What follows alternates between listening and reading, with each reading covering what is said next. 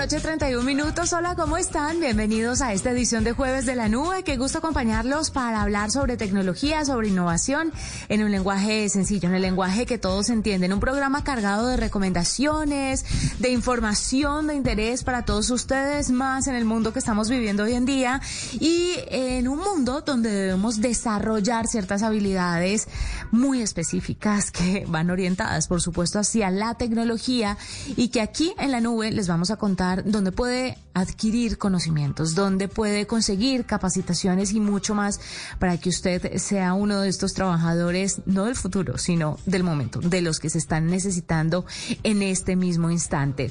José Carlos García, buenas noches. ¿Cómo termina su jueves? Termina muy bien, Juanita, muy contento, muy feliz. Listo para comenzar esta edición de la nube, como usted dice, con muchas recomendaciones, con noticias, también con muchas novedades de tecnología. José Carlos, le quiero recomendar a usted y a los oyentes, presten mucha atención y apunten, porque esta es una recomendación súper valiosa. Estoy hablando no como periodista tecnológica, sino de mamá a mamás o a padres de familia en general.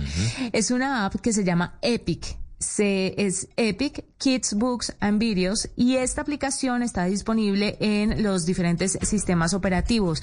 Es una aplicación maravillosa, no se imagina, tiene más de 40 mil títulos de los mejores libros para niños en inglés y esto les va ayudando a los más pequeños a aprender el idioma, pero además de esto a desarrollar la concentración. La aplicación es buena por diferentes cosas. Lo primero es que usted puede hacer un acompañamiento del niño, ayudarle a leer esos libros. Si usted no sabe inglés, tranquilo, porque hay una sección de audiolibros y hay, pues por supuesto en el ejercicio del audiolibro, ellos van escuchando todo lo que el libro les va mostrando y además el libro les va señalando como cada parte que van pronunciando dentro del cuento. Entonces es muy ilustrativo y les ayuda a los niños a aprender de una forma maravillosa. Tiene además también unos videos que les, les enseñan y los educan en otros en otras materias y tiene diferentes como test al final o un quiz de el libro que leyeron. De esa forma, los padres de familia o los educadores, porque hay dos versiones, para la casa y para los educadores, van a saber si el niño leyó, no leyó y si lo entendió o no lo entendió, porque en el quiz le hacen preguntas relacionadas con qué era lo que iba pasando en el libro. Mire, de verdad, si usted quiere hacer una inversión en una aplicación, hágalo en esta. Es fantástico. Y si usted dice, no, pero es que el niño no va a entender, con, con el ejercicio de la lectura, de ir escuchando, de ir viendo las, las imágenes del libro, ellos van a ir entendiendo y van a ir aprendiendo inglés. Entonces, haga la tarea y descargue la aplicación si está dentro de sus posibilidades. De verdad es muy, muy chévere y es muy completa la aplicación. Vale alrededor de 10 dólares al mes aproximadamente, si no estoy mal. Eh, no es, no es barata, pero es muy, muy completa.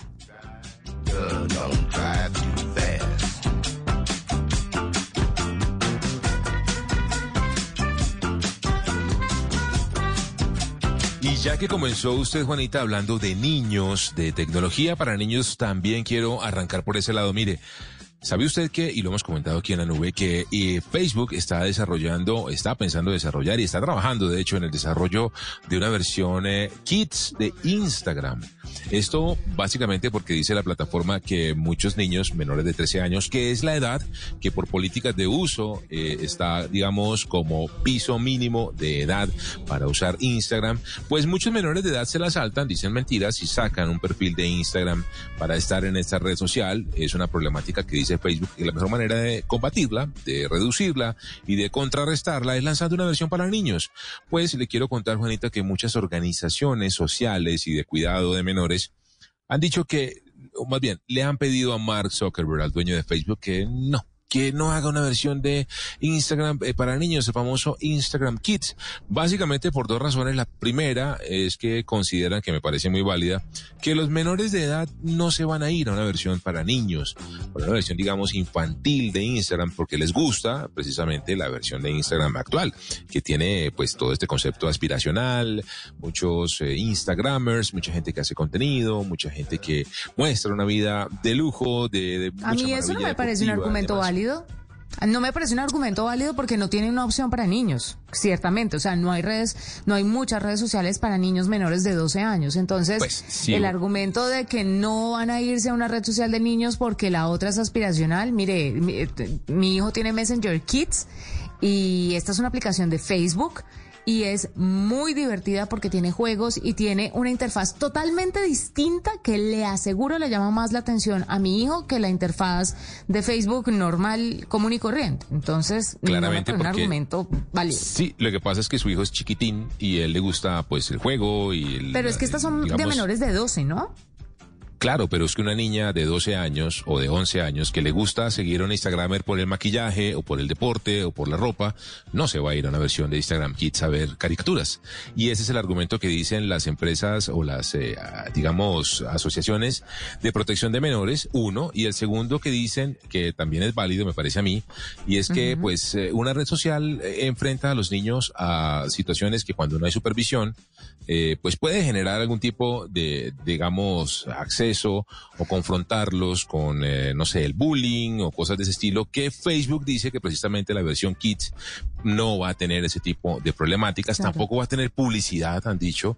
Desde Facebook, esto lo dijo una eh, persona vocera de esta plataforma que se llama Stephanie Otway en una entrevista con el New York Times a propósito de esta inquietud y dice que pues no va a tener publicidad, que va a tener mucho cuidado para eh, métodos de verificación de edad específicamente para evitar que adultos entren a esta versión de Instagram Kids y por supuesto logren ese nivel de protección que es lo que quieren lograr con una versión para niños. Ya veremos qué pasa. ¿Cómo, Pero es que es un poco, José Carlos, lo que pasa con Messenger Kids. Messenger Kids es una aplicación pues no meto las manos al fuego por ella porque cualquier bache de seguridad debe tener, pues seguramente no lo han descubierto, no sé, pero es una aplicación que si el niño, por ejemplo, envía una foto, a mí me llega a mi celular una notificación. Eh, Joaquín ha enviado esta foto. Si el niño recibe un audio, si recibe un dibujo, si recibe lo que sea, me notifican a mí ante todo. Los, las personas que los siguen tienen que pasar por mi aprobación, si no, el niño no puede tener amigos que yo no apruebe previamente. No hay publicidad ni mucho menos y me parece que esa experiencia de Messenger Kids es un paso muy importante para crear un Instagram Kids y funciona. Y en el tema de que los niños están muy pequeños para hacer redes sociales, para tener redes sociales, estoy de acuerdo. Yo soy mamá de un niño de cinco años, pero en medio de esta pandemia y tratando de que mi hijo no esté expuesto a la tecnología, siendo periodista tecnológica, le digo, eso es una cosa que nace con ellos, eso es innato a él estos aparatos lo llaman. Y créame que traté de tenerlo lo más alejado posible de estas dinámicas. Eh, él tiene unos horarios súper controlados, tiene unos contenidos súper controlados, pero llega un punto, José Carlos, en el que estas nuevas generaciones no los vamos a poder contener porque no podemos crear, crear a, niños enemigos de, la tendencia en la que estamos viviendo. Lo que tenemos que hacer es enseñarles a hacer un uso responsable de las redes sociales. ¿Y por qué no una red social para niños? Y que vayan gestando unos comportamientos mucho más saludables de lo que los adultos tenemos hoy en día, por ejemplo, en las redes sociales que actualmente están de moda. ¿No, no le parece que incentivar esas prácticas y una utilización saludable de las redes es mejor que prohibirles hasta que tengan 15 años y salgan desenfrenados? Yo creo que ellos son una generación distinta a la nuestra, que como usted dice son mucho más digitales a nosotros y que el hecho de que a nosotros nos haya parecido o nos parezca eh, nocivo el consumo eh, vigoroso de contenido desde lo digital en, o estar completamente inmersos en lo digital, si a nosotros nos parece malo, posiblemente esta generación no, porque hace parte de su, de su inherente, o sea, es parte de su ADN. Y yo estoy de acuerdo, así como nuestros papás de pronto no consumían mucho más medios de lo que nosotros sí consumimos y les parecía exagerado o abrupto. Y mire que nosotros, pues, no nos pasó nada. Seguimos aquí vivos, desarrollándonos en este mundo de conectividad y de pronto nuestros hijos, nuestras generaciones futuras van a tener ese, ese mismo, eh, digamos, desarrollo social. Y por eso lo que hicimos, Juanita, fue preguntarle a nuestros oyentes en arroba la nube blue en Twitter si dejarían que una niña o un niño menor de 12 años usara una versión de, para niños de Instagram. Han dicho, no, ni loco, el 75%. Sí, de a mí me parece que eso lo que hace es que los niños eh, se salten la norma, precisamente, y quieran estar en redes de adultos. Yo también creo lo mismo. Yo también creo lo mismo y por eso es parte de la discusión interesante mm. que venimos eh, dando, porque definitivamente yo sí creo que ahí dentro de, o sea, uno no puede meter en una gran bolsa a todos los niños. O sea, un niño de 5 años no es un mismo un niño de 12 o una niña de 5 años no es igual a una niña de 11 o 12 años y por eso creo que debe haber, digamos, como unas escalas al interior de, del manejo de las redes. Yo no sé si una red social eh, para niños de 5 años funcione para niños de 12, pero en ese orden de ideas, y estoy de acuerdo con ustedes, esto al final de la historia lo que genera es que se salten las normas y por eso los niños están usando, haciendo trampa. Instagram, ¿funcionaría una versión de Instagram para niños? Habría que esperarla. Hoy en día, si le preguntamos a los oyentes en arroba la nube blue en Twitter, dicen que no, un 75% creo que se imaginan al mismo Instagram de ahora para niños, sí, el 10% y lo pensaría un 15%. Así que creo que hay opción y camino para eh, que se dé un muy buen debate eh, y además hay un montón de comentarios, Juanita, interesantes en este posteo que la idea es que los, lo vayamos leyendo en esta edición de la nube. Oiga, a usted no le dijo, era, no, usted no debió decirle a su mamá, o sí, a usted su mamá alguna vez no le dijo, vea, despéguese de ese televisor que los ojos se le van a poner cuadrados. Se le van a volver cuadrados. Sí, o suelte ese teléfono que no da leche. Mi mamá siempre me decía eso y me parecía increíble que me dijera, hoy pienso en ese dicho y digo, ay, tan chistoso haberme dicho eso. Pero yo creo que era como la misma angustia que ella tenía, experimentaba en ese momento con, es, con esos dispositivos que eran tecnológicos para la época, es la misma angustia que sentimos nosotros hoy como qué programa están viendo en esa época, qué video están viendo en YouTube a esta época. Está pegada a ese teléfono hablando, porque yo llegaba al colegio y llamaba a mi amiga con la que acababa de verme en el colegio y seguíamos hablando por teléfono.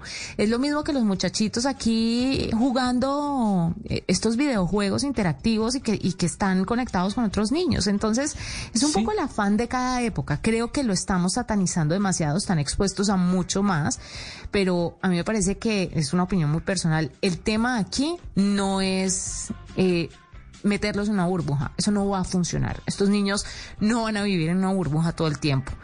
Van a salir más rápido de lo que salimos nosotros, pero... Buen tema, ¿sabe? me acordé de Dayani, pero sabe que es un buen tema para tener un invitado, por tanto, para preguntarle al respecto, en serio, del desarrollo psicosocial de los niños de cara a la tecnología, porque es que además, Juanita, estamos en un encierro, estamos en una pandemia. Esto además se le pone ese componente adicional y yo creo lo mismo que usted, todo depende mucho de los papás, del tiempo que les damos en actividades 1.0, eh, digamos, y en actividades también digitales que son su mundo. O sea, es que lo que usted dice es natural.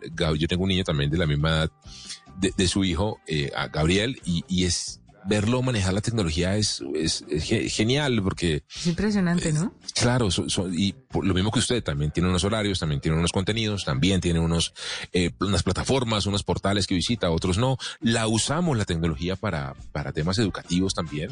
Hay un montón de aplicaciones que enseñan a leer, a contar, a distinguir colores y, se, se, mezclan como dentro de todo también el, el ocio, digamos, digital. Así que es bueno, es malo, no sabemos, pero pues por supuesto todo esto hace parte de la discusión interesante que tenemos esta noche aquí en la nube.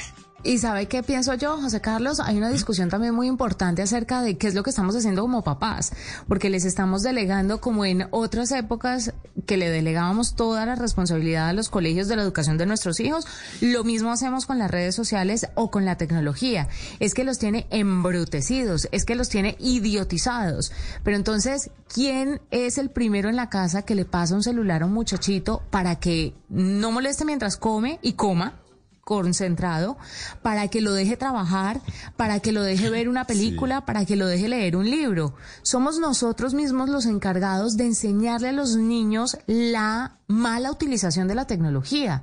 Entonces a mí me parece una hipocresía de marca mayor decir es que las redes sociales, es que la tecnología, ah, ah, la responsabilidad es suya. Usted tiene que sentarse con un niño a jugar y decirle, ¿por qué pasa esto? ¿Cuál es la consecuencia de que te metas por este camino y no por este? Enseñarle. Es que hay que enseñarles a jugar. Hay que enseñarles a manejar esto, no entregarles un dispositivo para que se embrutezcan, porque es que precisamente eso es lo que hacemos como adultos, ¿no? Totalmente. Además, la tecnología no son solo pantallas. La tecnología son muchos otros eh, escenarios y, campos de, trabajo y de diversión. Así que es cierto, hay mucho mucho componente también por parte de nosotros los padres. para... Sí, sí, sí. Chévere, chévere. Muy buen tema, además.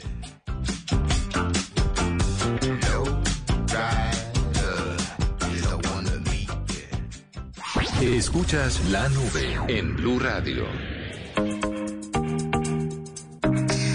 Bueno, tenemos un invitado a las 7:46 que a mí me tiene emocionada. Hamilton Vega es líder del Sistema Universitario Abierto de la UNAD, magíster en educación y especialista en enseñanza de la tecnología, experto en ambientes virtuales de aprendizaje, robótica educativa, desarrollador de contenidos digitales y formación docente. Mejor dicho, está súper preparado. Y nos va a hablar sobre la UNAD, que está implementando biometría y algoritmos genéticos en la realización de exámenes de sus estudiantes estudiantes. ¿Por qué se ven en la necesidad de hacer esto? ¿Cómo lo hacen y por qué es importante? Hamilton, bienvenido a la nube. Hola Juanita y Juan Carlos, ¿cómo están? Gracias por invitarme. Muchas gracias a usted por estar con nosotros. Y primero que todo, ¿por qué implementan biometría y algoritmos genéticos para realizar exámenes a los estudiantes? ¿Esto para qué les sirve? Bueno, digamos que esta es una historia que, que viene con dos ramas importantes, ¿no? La primera la UNAD como pionera en educación virtual aquí en Colombia, que ya lleva más de 40 años eh, en esta metodología, ve la necesidad justamente de poder vincular a los estudiantes y poderle reconocer a los estudiantes que sean ellos los que tengan y que presenten esos exámenes. Hoy, cuando estamos en una educación presencial, para nosotros es sencillo poder identificar que el estudiante que está presentando una prueba es quien dice ser. Pero para la educación virtual no es tan sencillo. Es por eso que nosotros hemos vinculado tecnologías de reconocimiento facial con inteligencia artificial en los cursos que tenemos actualmente en oferta. Eh, durante el año pasado ya tuvimos cerca de 50.120 exámenes generados a través de esa plataforma que nos permite reconocer justamente a través de su cámara web o dispositivo móvil que la persona que está presentando esos exámenes es quien dice ser. Así es, eh, Hamilton. Entonces, en ese sentido, como universidad abierta y a distancia, en un ejemplo práctico, ¿qué hace la tecnología? Es decir, eh, ¿está en capacidad de medir qué específicamente cuando hablamos de la biometría, de los algoritmos genéticos? ¿Qué miden estas tecnologías para garantizar que el estudiante está en clase, está presentando un examen, está cumpliendo con sus obligaciones? Ok, bueno, este es un ejercicio muy, muy, muy bien depurado. ¿En qué voy? Eh, la tecnología te permite reconocer si existen dos personas presentando el examen, si tú estás utilizando un celular para tomar fotos, por ejemplo, de la pantalla, si estás eh, tomando comandos para copiar y pegar. Entonces él te bloquea justamente también esos comandos con otra herramienta que nosotros tenemos disponible dentro de nuestro campus. Eh, permite reconocer, eh, incluso te graba la voz, se graba la pantalla de lo que estás presentando y conocer qué estás navegando mientras presentas el examen. Entonces es una tecnología muy completa y permite justamente identificar mm. y dar eh, validez a la persona que está presentando el examen. Hamilton, eso que usted está diciendo es muy importante, pero quiero saber en qué punto raya con la privacidad de los estudiantes, porque es que que a uno lo miren, que sepan uno en qué está navegando mientras tanto, hay unos límites que no deben pasar las instituciones. Y quiero saber si también hubo una asesoría legal de fondo para que el día de mañana los estudiantes no se rebelen y les digan, un momentico, que usted ya me invadió demasiado. No, claro, totalmente de acuerdo. Nosotros estamos eh, muy blindados frente a eso porque lo que tú dices es muy cierto. Y además que la privacidad es muy importante para, para nosotros, para la universidad. Eh, en ese sentido, desde un inicio, cuando el estudiante incluso firma la matrícula, se le indica que va a generar justamente ese reconocimiento y que va a compararse con las fotos que se tienen dentro de la misma matrícula de la identificación que da el usuario. Y la universidad tiene unas políticas justamente para garantizar esa seguridad, como es el hecho de no compartir la información, como es el hecho de que todo se maneja dentro de los servidores internos y solamente el director de curso o el tutor es quien tiene acceso a esa información. El resto nadie más lo puede tener. Claro. Hamilton, una, perdón, José, me le meto aquí, pero es que es complementaria. Quería saber en cifras cuánto, cuántos son los exámenes eh, que ustedes detectaron eh, que, fueron pues fraudulentos, que la gente estaba haciendo trampa y cómo lo empezaron a identificar. Ok, bueno, nosotros el año pasado monitorizamos cerca de 50.120 exámenes.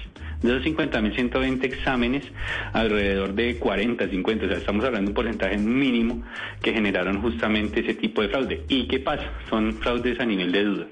El docente tiene la posibilidad de verificar a nivel fotográfico si efectivamente es la persona quien dice ser y a su vez, si tiene dudas, puede llegar incluso a llamarlo, contactarlo y hacerle una especie de entrevista semiestructurada para validar efectivamente que sea la persona que responde el examen. Entonces eso nos ayudó muchísimo a resolver todos estos posibles casos de fraude que tuviéramos. Y en los casos que fueron detectados, fueron muy pocos, estamos hablando de cinco o seis casos, no fueron muchos, fueron donde se generó la penalización. Hamilton, yo le quería preguntar por la posibilidad de licenciar ese tipo de tecnologías para otro tipo de instituciones educativas públicas y privadas. La UNAD puede hacerlo. ¿Han pensado ustedes escindir esto, incluso como volverlo un modelo de negocio para licenciarlo a otras instituciones? Sí, claro, totalmente de acuerdo. Incluso nosotros hemos tenido experiencias con otras instituciones que han usado nuestros servicios de reconocimiento facial para sus exámenes y esas instituciones han logrado justamente eh, llenar ese vacío que existe a nivel virtual, porque es un vacío que siempre se presenta, ¿no? Siempre uno tiene el estudiante que dice, bueno, yo estudié para mi examen, pero yo cómo sé que otra persona no pagó para que me haga el examen de forma virtual. Y esta es una forma justamente de garantizar este tipo de servicios dentro de la modalidad virtual. Hamilton, muchísimas gracias por estar con nosotros, por contarnos un poquito sobre esto. ¿Cuánto les vale desarrollar semejante tecnología? Bueno, a nivel de costos no te puedo dar el dato exacto. Sí, porque realmente allí entran diferentes. ¿Por qué reserva de sumario o porque es muy caro? Dígame la verdad. es más reserva de sumario realmente. Ok. Es más reserva de sumario eh, porque realmente la universidad ha invertido mucho dinero justamente en esa tecnología para brindar, pues ustedes saben que la universidad es una de las universidades más grandes que tiene el país, tiene más de 150 mil estudiantes, y justamente ofrecer esa tecnología y esa capacidad para responder a todos estos estudiantes, pues tiene un precio implícito, y eso solamente lo ven reflejado los estudiantes de la universidad. Y para implementar este eh, sistema de monitoreo y esta tecnología, me imagino que ustedes deben pedir, pedir permiso al Ministerio de Educación y a Mintic o son autónomos en esto. En este caso, eh, como las pruebas se hacen dentro del campus de nosotros y nosotros tenemos nuestras propias políticas, pudimos generar esa implementación de forma autónoma. Además que la UNAD siempre intenta ir un paso más adelante, porque como te decía, no es solamente eh, la monitorización a través de reconocimiento facial, a través de cámaras web eh, y a través de dispositivos móviles, sino que también tenemos la posibilidad de bloquear el copiar y pegar y la marca de agua que sale en los exámenes. O sea, los estudiantes que lleguen a copiar una pregunta, de ahí sale que de, de qué estudiante copiar la pregunta, por decirlo así. Ok. pues Hamilton Vega. Ah, bueno, siga, José. Una ultimita, Juanita, quería preguntarle a Hamilton, ¿este, ¿este tipo de tecnologías eh, las están aplicando para eh, carreras de pregrado, también para posgrado incluso? Sí, para ambos estamos considerando los niveles y cada vez estamos ampliando más los horizontes. Entonces estamos esperando justamente este año ya tener una monitorización de 60 mil estudiantes y seguir creciendo. El año pasado fueron 156 cursos, este año queremos que sean un poco más de cursos. La universidad maneja seis periodos académicos, y el año pasado tuvimos eh, cuatro periodos académicos en los cuales generamos esa monitorización. Todo esto obviamente fue pensado a partir de una prueba piloto, a partir de esa prueba piloto ya pasamos una implementación mucho más fuerte, a partir de eso ya generamos la, los lineamientos que permiten a los estudiantes reconocer en qué van a ser penalizados y qué características deben tener para poder presentar las pruebas. Pues Hamilton, gracias por estar con nosotros, por contarnos un poquito sobre lo que está haciendo la UNAD, esta implementación de biometría y algoritmos genéticos en la realización de exámenes de estudiantes, de sus estudiantes, para saber, bueno, que está todo por el camino correcto. ¿Usted se imagina, José Carlos, dónde nos aplicaran esta en el trabajo? O cuando estábamos en el colegio de la universidad hace poquito. Uy, Eso hubiera sido bendito, mi Dios. Sí, hace poquito. Hamilton, ¿y no han pensado hacerlo también para los profesores? Para los bueno, lo que pasa es que nosotros hablamos de, eh, eh, cuando hablamos de, tecnologías de biometría y tecnologías que hacen un reconocimiento a nivel em, físico de las personas, estamos hablando de, algo que se llama proctoring, que, es el proctoring. El proctoring es lo que te permite a ti, a través de comportamientos biométricos, retina, huella, eh, identificar que la persona está del otro lado. Entonces, realmente nosotros tenemos ciertos comportamientos y proctoring en diferentes entidades muy seguramente ustedes tienen que marcar huella cuando ingresan a sus sedes. Entonces allí ya están aplicando Proctoring para poder identificar que efectivamente son ustedes los que están ingresando. Entonces en ese sentido sí, ya estamos aplicando con, con, con los profesores. Nuestras sedes todas tienen esa parte de identificación de huella, de detección de quiénes están. En, el caso, por ejemplo, de la UNAD, eh, el paso de lo presencial a lo virtual fue muy sencillo. Realmente no es, no es que fuera sencillo, ya lo veníamos haciendo. Entonces... Hay que, hay que, ver de todas formas cómo están dando las clases los profesores, ¿no? Porque me han eh, contado los profesores, no de la UNAD, sino pues de otras universidades, no sé si, si pase ahí, eh, que dan casi que las, las clases acostados en la cama, ¿no? Entonces, bueno, es un tema complejo, es un tema complejo, Hamilton. Gracias por estar con nosotros, 757, hacemos una pausa, ya regresamos. Arroba la nube blue. Arroba blue radio Síguenos en Twitter y conéctate con la información de la nube. Cuando yo doy un abrazo y te cedo el paso. Cuando yo cuido el planeta, reciclo y monto en bicicleta. Y soy mejor cuando yo cuido mi cuerpo. Cuando me reto a ser mi mejor versión. Con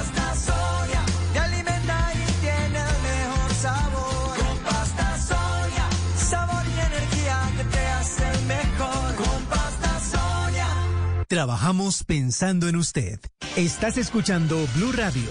Ya le dijiste a tus seres queridos lo mucho que los piensas. Empieza hoy mismo y recuérdales cuánto los quieres. Hoy se puede, siempre se puede. Hoy estás a un clic de elegir tu cuenta ideal. ¿Quieres giros gratis? Clic. Cientos de descuentos. Clic. Sin cuota de manejo. Clic. Haz clic en bancopopular.com.co y elige tu cuenta ideal. Banco Popular. Hoy se puede, siempre se puede. Somos Grupo Aval. Vigilado Superintendencia Financiera de Colombia. Hoy estás a un clic de elegir tu cuenta ideal. ¿Quieres tener giros gratis? Clic. Sin cuota de manejo? Clic. Con excelente rentabilidad? Clic. Haz clic en bancopopular.com.co y elige tu cuenta ideal. Banco Popular. Hoy se puede, siempre se puede. Somos Grupo Aval. Vigilado Superintendencia Financiera de Colombia. A esta hora, Interrapidísimo entrega lo mejor de ti. En Blue Radio son las 758. Nos sentimos orgullosos de seguir entregando lo mejor de Colombia, su progreso Viajamos por Colombia,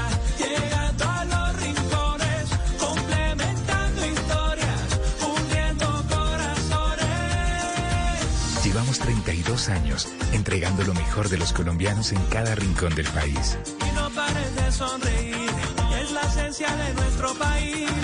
Inter, rapidísimo, entregamos lo mejor de ti. Escuchas la nube en Blue Radio.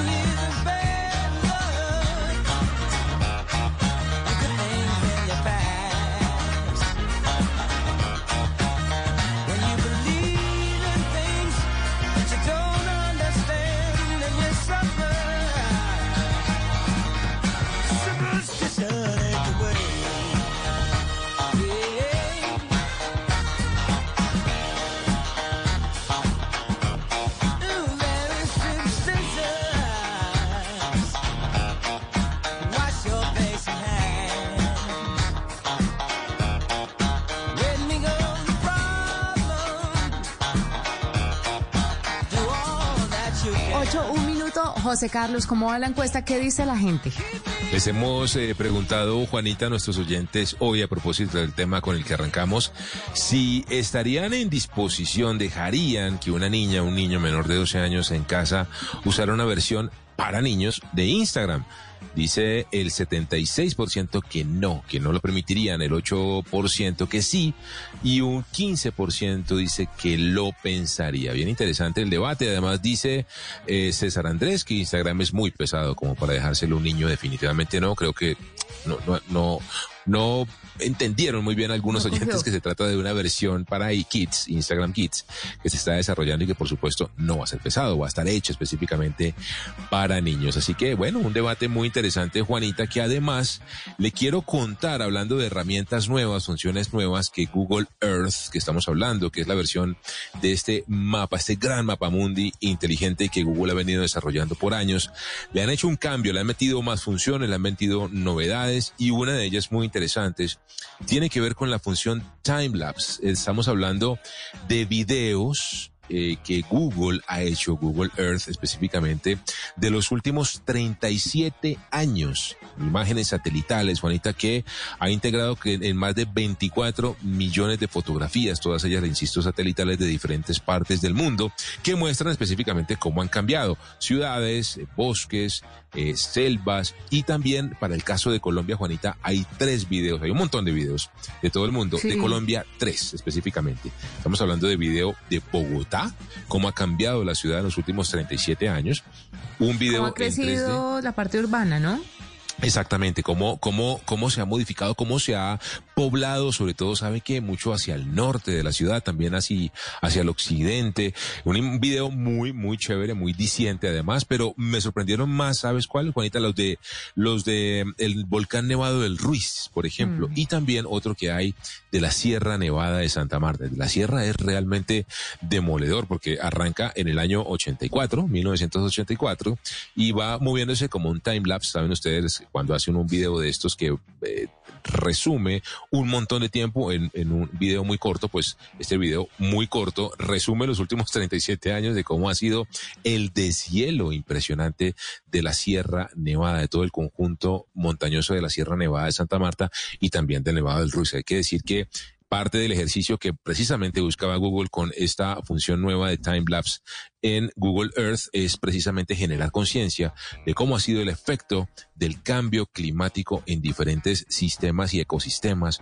en todo el mundo. El, por ejemplo, el video del Amazonas en Brasil también es impresionante cómo ha sido el tema de la deforestación en estos años. Así que lo pueden encontrar muy fácilmente. Entran a Google Earth y ya van a encontrar la función ahí de time lapse, time lapse y ahí van a estar todos los videos que se pueden además descargar, Juanita. Son más de 800 videos en 2D y en 3D.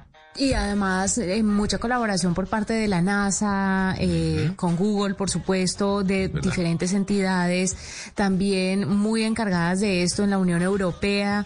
Aquí en Blue Radio en la Nube tuvimos la oportunidad de estar como en el lanzamiento de esta herramienta y de verdad con unos expertos y, y, con una rigurosidad muy, muy destacable. Entonces, muy destacable suena como redundante, destacable. Entonces, sí vale la pena que utilicen esto. Esto puede llegar a ser una herramienta muy importante para diferentes trabajos, ¿no? Este time, time lapse que empezó en el 84 y que tiene miles de millones de imágenes que, Así es. por supuesto, le dan ese time lapse y muy pedagógico también para verlo, ya que hablábamos de los niños, para verlo de familia, para que se den cuenta. Y bueno, chicas, que es impresionante el efecto del cambio climático en el mundo. Mm, impresionante. Mm. Hoy es un día de niños porque más adelante vengo con una aplicación relacionada con las generaciones, con las generaciones nuevas, con las más jóvenes. Pero antes de eso, vamos a hablar con Miguel Garzón, porque resulta que nos va a contar sobre un documental de J Balvin que se va a estrenar en Amazon Prime y que va a llamar a, o que se va a llamar El Niño de Medellín. ¿Cuándo se estrena y de qué se trata, Miguel? Buenas noches. Esto, esto esto es un party por debajo del agua. Juanita José Oyentes, muy buenas noches. Comenzamos con esta música de J Balvin porque este cantante colombiano estrenará el próximo 7 de mayo en Amazon The Boy from Medellín o El Niño de Medellín, un documental que mostrará la vida y la carrera de él, una de las más grandes estrellas actuales de la música latina. The Boy from Medellín sigue a J Balvin durante los preparativos para el concierto más importante de su carrera, una fecha con entradas agotadas y frente al público de su natal Medellín. Y además explorará cómo él ha tenido que lidiar con la ansiedad y con la depresión a lo largo de todos estos años de su carrera musical. El director de este documental, que se presentó en el pasado Festival Internacional de Cine de Toronto, es Matthew Heinman, que ya fue candidato al Oscar al mejor documental por Carterland del año 2015. Entonces ahí está.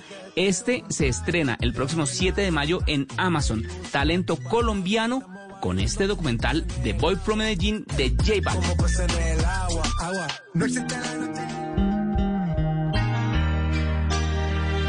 Cambiamos un poquito de género, pero seguimos hablando de series que tienen que ver con música porque este domingo 18 de abril se estrena la segunda temporada de Luis Miguel, la serie que nos va a seguir mostrando los altibajos de la vida del Sol de México, uno de los cantantes más exitosos de la música latina de las últimas décadas. La segunda temporada será contada en dos líneas de tiempo y la trama va a explorar las dificultades que enfrentó Luis Miguel para poder balancear su vida familiar y su vida profesional según el comunicado que entregó el servicio de streaming de Netflix, que es donde se va a estrenar esta segunda temporada. Esta también es protagonizada por el actor Diego Boneta como Luis Miguel y presentará ocho capítulos, uno cada domingo a partir de este 18 de abril. Y un dático final, porque está disponible en Spotify la playlist de la segunda temporada de esta serie que se irá actualizando con las canciones que van a ir apareciendo en cada capítulo. Y terminamos con más recomendaciones musicales, esta vez en la plataforma de Paramount Plus, porque allí en esta nueva plataforma que llegó hace poco al país podemos encontrar varios de los mejores MTV Unplugged como por ejemplo el de Alejandro Sanz, está también el Unplugged de Aterciopelados, está el Unplugged de Enrique Bumburi, está el nuevo Unplugged de Café Tacuba, también está el Unplugged de Iliakuriaki and de Valderramas, el de Molotov y también el de Zoe. Entonces ahí está, música para este fin de semana, porque pues obviamente la vida con música es más sabrosa.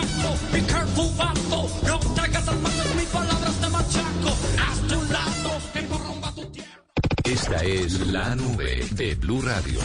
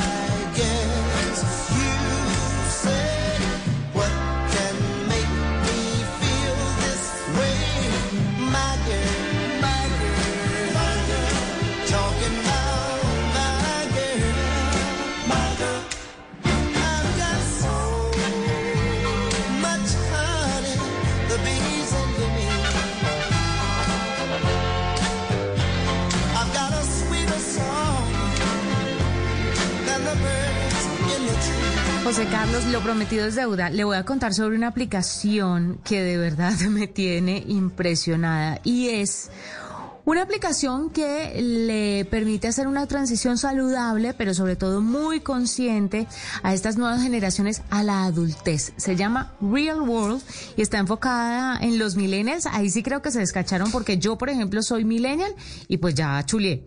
Eh, la generación Z y los que vienen pueden aprovecharla un poquito más, pero es una app que les ayuda a gestionar su transición a esta vida adulta, le abre las puertas a todo un panorama que tal vez no tengan en cuenta cuando ah, dan este paso importante, como por ejemplo, ¿Qué pasa cuando yo me convierto en un adulto? Tengo que alquilar un apartamento, tengo que pagar un servicio de medicina, tengo que eh, contratar a alguien que se encargue de mis papás, si es que así lo requieren. Tengo que también eh, negociar un contrato de trabajo. Tengo que hacer muchísimas cosas como adultos, pagar impuestos, etcétera, etcétera, etcétera. Y es como un cuaderno que le va diciendo a usted, cuando se convierte en adulto, usted debe incurrir en estos gastos. Mire, en principio recogieron como un millón de dólares para empezar. Hicieron una segunda ronda de financiación y ya recogieron 3.4 millones de dólares. Plática de Jeff Bezos ahí metida, por supuesto, ahí va. Pero la pregunta que surge de todo esto es, ¿estamos creando unas generaciones incompetentes? ¿Estamos levantando generaciones incompetentes que hay que ponérselas toda tan fácil como, por ejemplo, crearles una aplicación para que sepan lo que significa ser adultos, José? pues no sé, yo, creo que en medio de todo esta, eh, bueno, pero de lo difícil que es criar, usted muy bien lo sabe, de lo difícil que es eh, y la altísima responsabilidad que eso tiene, creo que parte de, una característica de nuestra generación, de, de nosotros como papás, es que somos muy asistencialistas, no sé si está de acuerdo conmigo, y siempre tratamos de ir llevando muy de la manito a, nuestros chiquitines para que aprendan, para que sepan, y creo que hace eso hace parte un poco de lo que usted dice, pero sí me parece un poco exagerado, pues tan allá, pues de que más o menos enseñarle a ser adultos y me suena muy, muy chistoso, muy curioso. Increíble, ¿no? Que haya que llegar a eso, como enseñarles a ser adultos. Claro que nos habrían simplificado muchas cosas a nosotros, por ejemplo, ¿no? ¿Cuál, fue de pronto el proceso más difícil para usted en esa transición? ¿Qué es lo más duro de ser adulto? Que usted no sabía y que dijo, ¡Ah! mis papás no me dijeron esta vaina. Uy, tanto, Juanita, tanto, tanto, tantas cosas. Me acuerdo mucho de mi primer salario. No, no sé, esa es una cosa que uno nunca le enseñaron ni en la universidad, ni los papás, o por lo menos en mi caso lo digo, no sé en el suyo, pero, pero a uno en la universidad nunca le enseñaban a, a negociar un salario y menos los papás. Y cuando me dieron mi primer trabajo y negocié mi salario, salí feliz, tumbado, pero feliz. Así que fue bien curioso y eso fue entrar a la edad adulta con, con pie derecho. Y lo peor del cuento es que yo, por ejemplo, casi 20 años después de empezar a trabajar y sigo sin aprender a negociar salarios, ¿sabe? es, difícil.